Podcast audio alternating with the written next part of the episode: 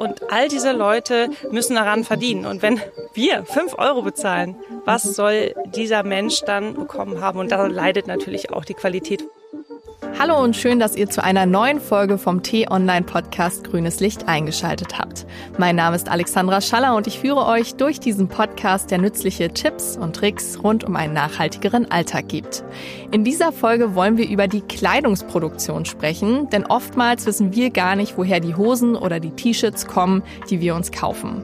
Worauf genau wir beim Kleidungskauf achten sollten, um nachhaltiger zu leben, bespreche ich heute mit Andrea Gerhardt, die mit mir im Studio sitzt. Sie ist Schauspielerin und Podcasterin und sie spricht auch in ihrem eigenen Podcast 2 vor 12 darüber und auch über andere Nachhaltigkeitsthemen.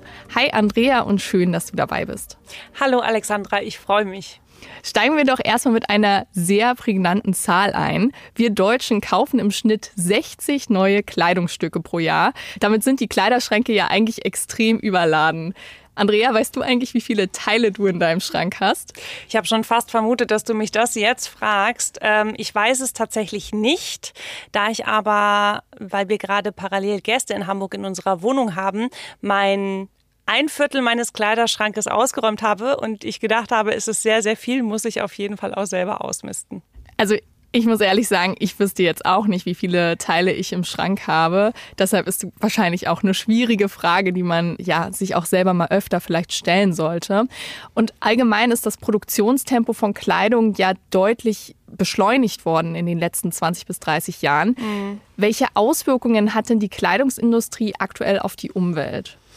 Wir müssen uns natürlich vorstellen, dass wir auf einem Planeten leben, der Grenzen hat. Und ähm, er wurde sicherlich schon ein paar Mal hier zitiert, aber Club of Rome hat ja 72 ähm, ein Buch äh, veröffentlicht zum Thema Grenzen des Wachstums und die Erde ist halt ein Planet, wo die Grenzen ganz klar sind. Und aktuell ist es so, dass wir natürlich unsere Erde in dem Sinne ausbeuten und überstrapazieren mit der Mode, die wir herstellen. Und ähm, ich war gerade in Indien. Zehn Wochen war ich äh, auf einer Reise in einer Auszeit. Und da sieht man halt auch die Auswirkungen ganz äh, klar. Ne? Also man geht da durch ähm, kleine Shops, wo entweder genäht wird oder es wird äh, Leder gegerbt oder es wird produziert und es äh, grenzt dann ein Fluss an.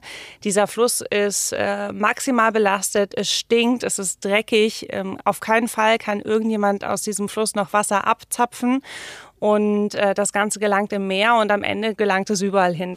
Und du hast jetzt gerade über die Natur gesprochen, aber ich frage mich da natürlich auch immer, wie beeinflusst denn diese beschleunigte Kleiderproduktion auch die Menschen, die in Indien zum Beispiel dafür arbeiten oder auch die Kleidung produzieren?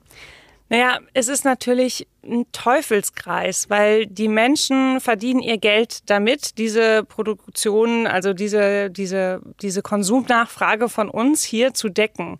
Und äh, das heißt, sie arbeiten da äh, unter schwierigen Arbeitsbedingungen. Sie haben gar keinen Arbeitsschutz. Also das, was wir hier in Deutschland immer ganz hochhalten, das gibt's da gar nicht. Und äh, das führt natürlich dazu, dass sie Krankheiten ausgeliefert sind, dass sie nicht fair bezahlt werden. Die Frage ist, was ist denn überhaupt fair? Und dass sie teilweise auch hm, ja, Wochen oder Monate lang von ihren Kindern, von ihrer Familie ähm, abgeschirmt sind, weil sie in einer Fabrik arbeiten oder nähen, die ganz weit weg ist von ihrem Zuhause eigentlich. Da wäre jetzt natürlich auch die Frage, ist denn die Qualität der Kleidung in den letzten Jahren auch schlechter geworden? Hm.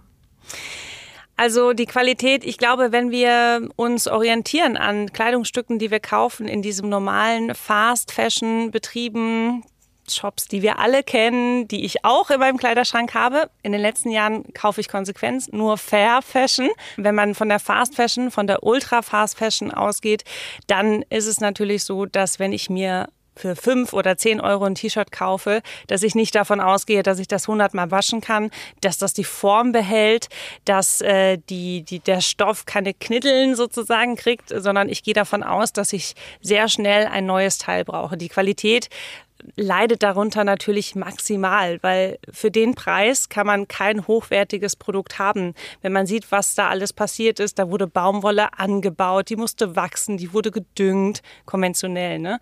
Äh, dann wurde die geerntet per Hand, dann wird die verschifft. Also all diese Leute sind ja Teil der, der Lieferkette und all diese Leute müssen daran verdienen. Und wenn wir fünf Euro bezahlen, was soll dieser Mensch dann oder diese ganzen Menschen überhaupt bekommen haben? Und da leidet natürlich auch die Qualität von den Stoffen, die eingesetzt werden. Und ich frage mich dann auch immer, wie lange sollte denn ein T-Shirt zum Beispiel halten? Wie lange sollte denn eine Hose halten? Weil du meintest, fünf, fünf bis zehn Mal waschen und dann ist das T-Shirt schon hin. Das sollte ja eigentlich nicht so sein. Was sollten wir denn auch für Qualitätsansprüche an Kleidung haben?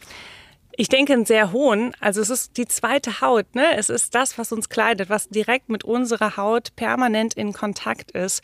Und der Qualitätsanspruch muss natürlich sein, dass das jahrelang hält, dass wir eine Qualität an der Ware haben, die wir oft waschen können, die die Form behält, die auch einen raffinierten Schnitt hat, wo man sich einfach gut, bequem oder äh, wie soll ich sagen, glamourös gekleidet fühlt, je nachdem, was man so vorhat. Und ähm, ich finde, die Wertschätzung fängt da halt an zu merken, ein Kleidungsstück ist handgemacht. Normalerweise in anderen Produkten sagt man, Handmade ist ein Qualitätssiegel, ja. Das ist was Besonderes, wenn es handgemacht ist. All unsere Kleidung ist handgemacht. Punkt. Und da müssen wir die Qualität ansetzen, dass wir dieser Qualität auch diesen Wert geben, die sie hat. Wie sieht denn das aus? Gibt es für dich Kleidungsstücke, die man vielleicht auch gar nicht neu kaufen muss? Also Kleidung, von der man auch gut sagen kann, okay, ich brauche sie nicht neu, ich hole sie mir in Secondhand. Ja, total. Also mir fällt da auf jeden Fall mal äh, alles, was äh, Jacken geht. Ne? Also ich finde, Jacken ist so ein Thema, kann man auf jeden Fall äh, jederzeit äh, Secondhand äh, kaufen. Es gibt ja auch noch viele andere äh, Shops. Ähm, ich würde sagen, es geht eigentlich alles, außer bei Sportbekleidung bin ich jetzt selber so ein bisschen, wo ich sage, das möchte ich jetzt nicht unbedingt Secondhand tragen. Bei Schuhen ist es mir schon wieder egal, weil ich als Schauspielerin sehr oft äh, vorgetragene Schuhe schon getragen habe. Da habe ich jetzt kein Problem mit. Und natürlich so Sachen wie Socken oder Unterwäsche, da denke ich mir so, das muss man nicht machen aber alles vom Wassersport bis äh, zur Ta Alltagskleidung, natürlich auch zum Beispiel Bürokleidung, was ja vielleicht hier bei euch auch im Office ein Thema ist. Ne? Ähm, das kann man alles sich kaufen, damit man auch ab und zu ein bisschen Abwechslung bekommt.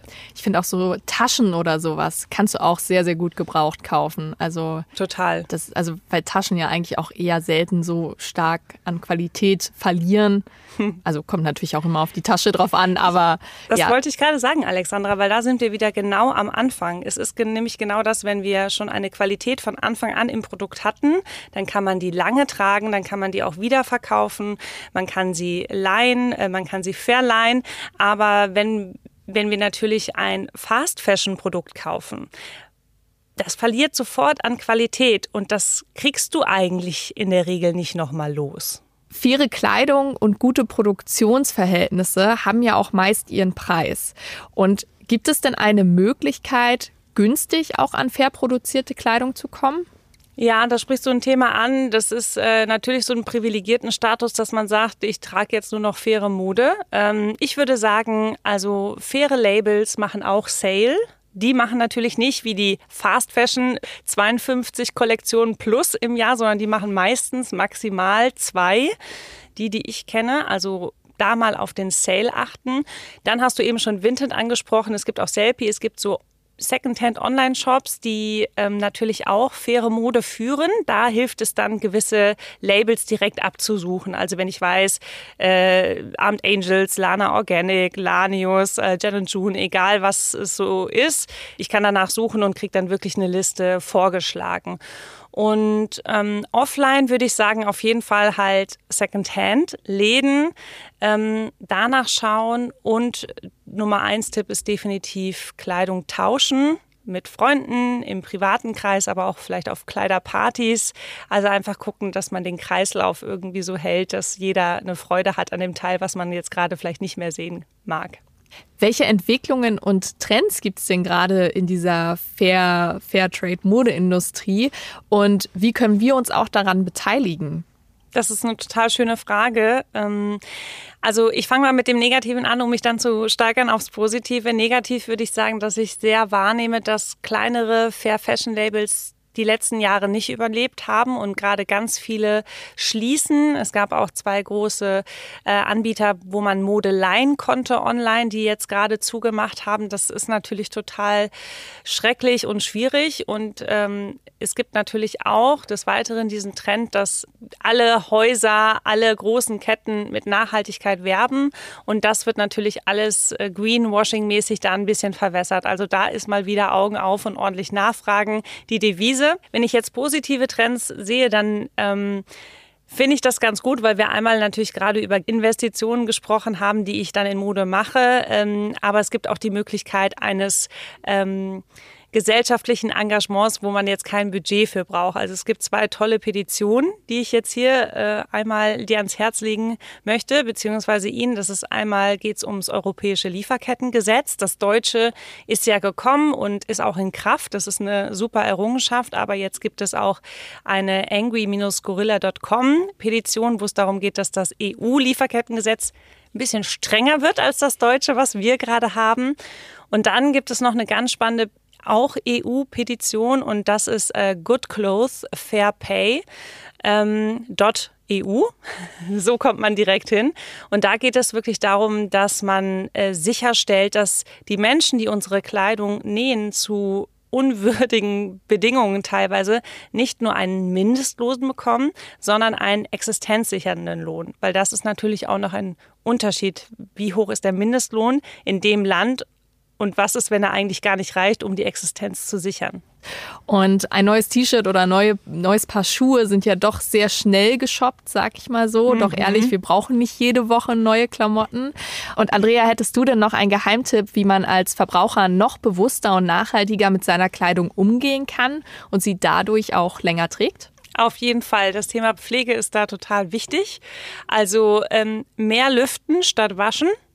Tipp Nummer eins. Tipp Nummer zwei, äh, weniger heiß waschen. Also ich wasche meine Kleidung eigentlich durchgängig auf 30 Grad. Und äh, Tipp Nummer drei, einfach durch verschiedene Instrumente gut pflegen. Also ich sag mal, das Thema Wolle ist ja so ein bisschen anfällig für Wollmäuse. Da gibt es aber so tolle Wollrasierer, die den Pulli oder den Cardigan dann aussehen lassen wie neu. An der Stelle noch einen kurzen Tipp. Eine Podcast-Folge dazu haben wir nämlich schon rausgebracht und zwar zu den Eco-Programmen. Falls Sie da noch mehr zu erfahren wollen, dann hören Sie doch gerne dort rein. Das hat jetzt gut an die Stelle gepasst. Sehr gut. Vielen lieben Dank, Andrea. Ich werde heute Abend gleich mal schauen, was ich vielleicht auch für Kleidung spenden kann. Wie du auch gerade gesagt hast, da gibt's viele gute Möglichkeiten. Und man sollte auch eher auf Qualität statt auf Quantität achten. Ich danke dir, Andrea, dass du dir die Zeit genommen hast. Ich danke dir. Ich möchte mit einer Frau schließen, die ich bewundere, Vivian Westwood. Buy less, choose well and make it last. Oh, das waren schöne Abschlussworte. Falls euch diese Folge von Grünes Licht gefallen hat, dann vergesst nicht, den Podcast zu abonnieren. Das geht über Spotify, Google Podcast, Apple Podcast und über YouTube und folgt uns auch gerne über Instagram. Unser Kanal heißt Grünes Licht Podcast. Und wenn ihr noch Anmerkungen oder Kritik habt, dann schreibt mir doch gern an podcast.t-online.de. Tschüss und bis zur nächsten Woche.